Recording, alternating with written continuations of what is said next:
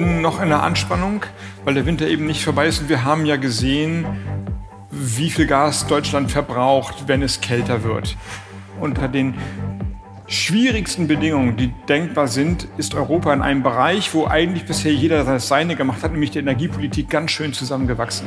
Und damit hallo und herzlich willkommen zu Handelsblatt Green und Energy, dem Podcast zu den wichtigsten Fragen rund um Klima, Energiewende und Nachhaltigkeit. Heute fragen wir den Wirtschafts- und Klimaschutzminister Robert Habeck, wie Deutschland die Energiekrise überwinden kann. Ich bin Michael Scheppe. Schönen guten Tag zusammen.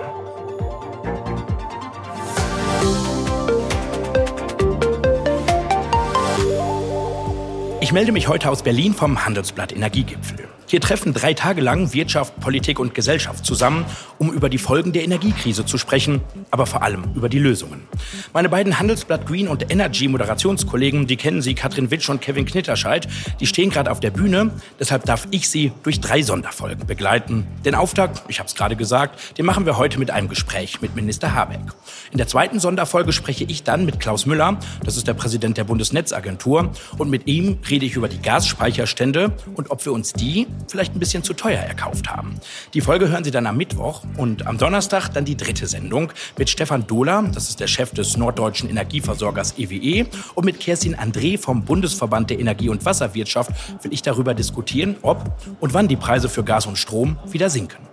Drei extra Folgen also zu unserem Energiegipfel. Sie merken, das Thema ist uns wichtig. Und das ist es ja auch für die gesamte Wirtschaft, die Politik und jeden Einzelnen von uns, denn die Preise, die wir Verbraucher gerade für Gas und Strom zahlen müssen, sind auf ein Rekordniveau gestiegen und die Wirtschaft musste sich zwischenzeitlich ja sogar vor einem Gasmangel fürchten. Und in dieser schwierigen Gemengelage müssen wir auch weiter den Klimawandel bekämpfen und auf grüne Energien umstellen. Der Mann, der quasi per Amtsbeschreibung die kurzfristigen Probleme der Energiekrise und die langfristigen Herausforderungen des Klimawandels bewältigen muss, das ist eben Robert Habeck. Und mit ihm hat unser Handelsblatt-Chefredakteur Sebastian Mattes gesprochen.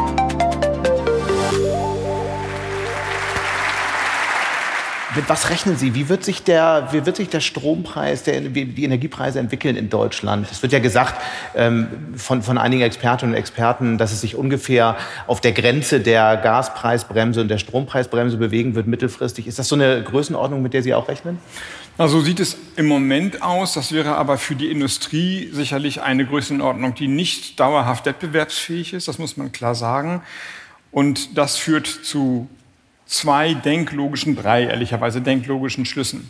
Der erste, das ist natürlich immer der einfachste und ich glaube, der gehört auch in den Topf rein, ist, man subventioniert mhm. den Preis. Also was, wie immer der Markt sich entwickelt, irgendwo zieht man eine Grenze, wie bei der Gaspreisbremse und sagt, darüber übernimmt jemand anderes und das kann dann ja am Ende nur der Bundeshaushalt, also die Gemeinschaft sein. Und damit wissen Sie auch, dass das zwar eine naheliegende, einfache und bequeme Lösung ist, aber natürlich auch eine, die nicht dauerhaft ist. Wir können ja nicht, also das kann man vielleicht für zwei Jahre machen und vielleicht auch eine Brücke in die Ende der 20er reinschlagen, wenn man nochmal wirklich eine Kraftanstrengung aufbringt. Aber man kann ja nicht sagen, so die nächsten 70 Jahre werden wir zwei Drittel des Strompreises subventionieren. Und was schwebt Ihnen was, davor? Was soll das?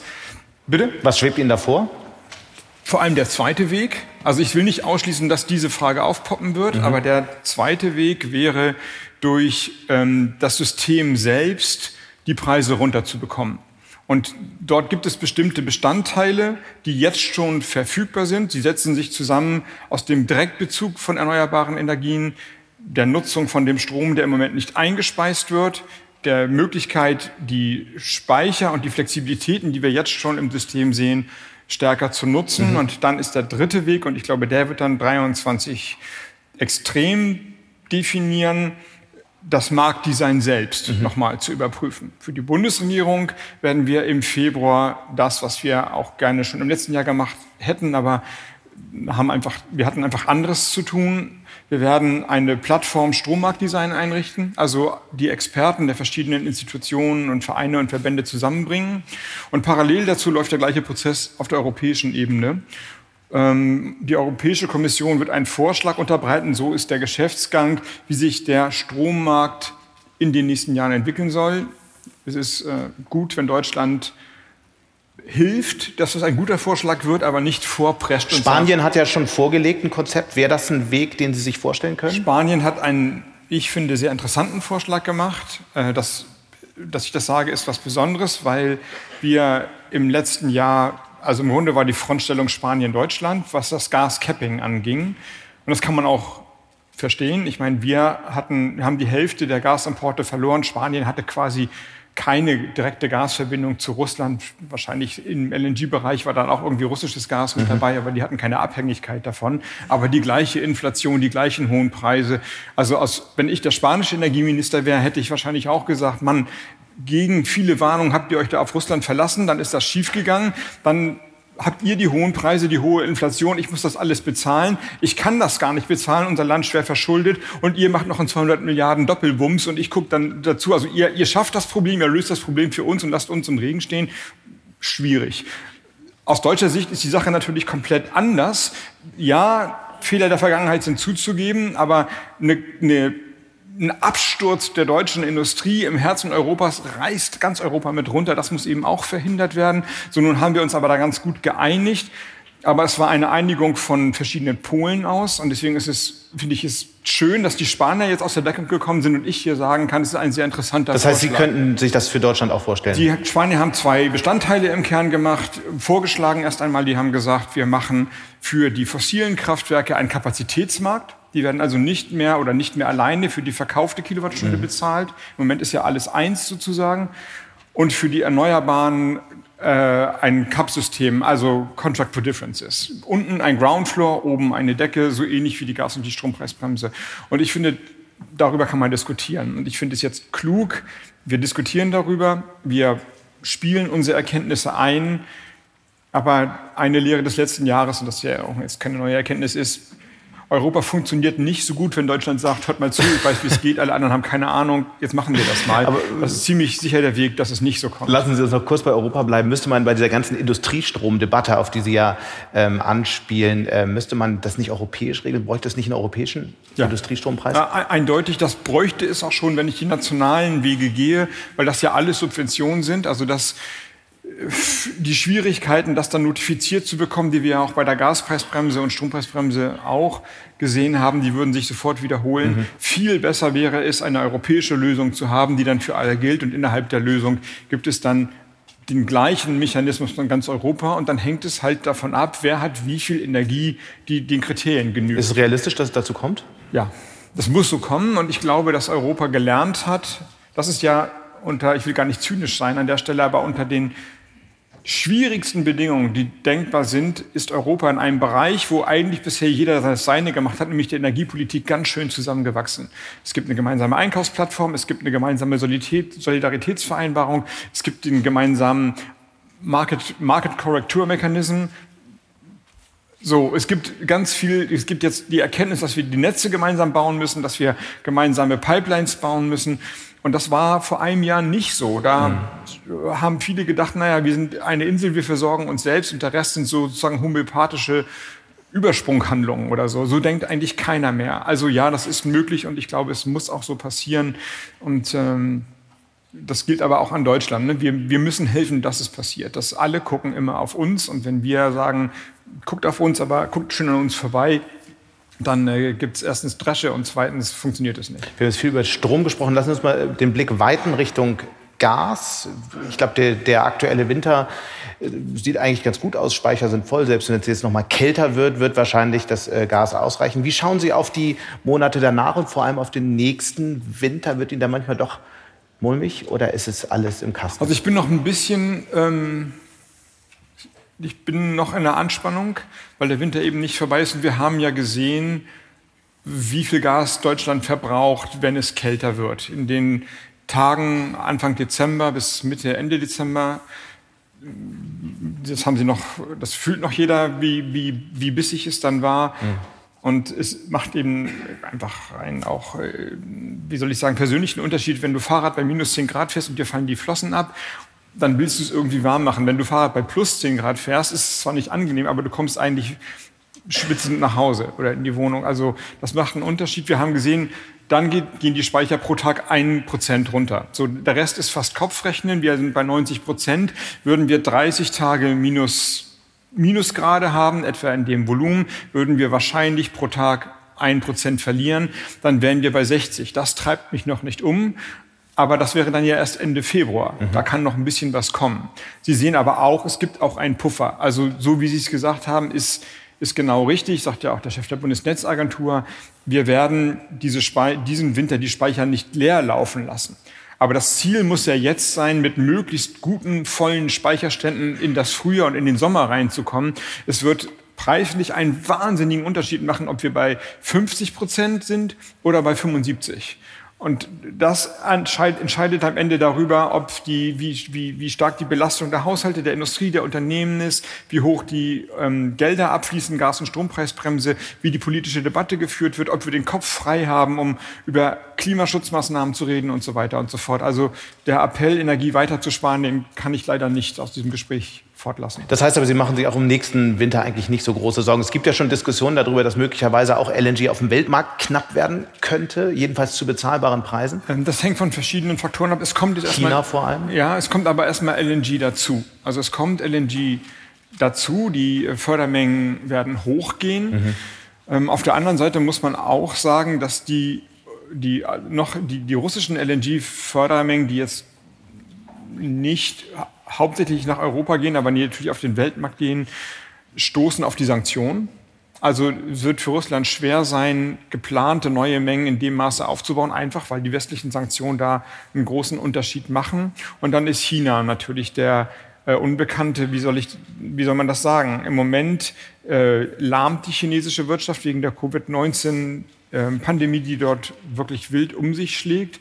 Das hilft natürlich ein bisschen beim Gaspreis neben all dem Not und der Elend, dem Not und Elend in China.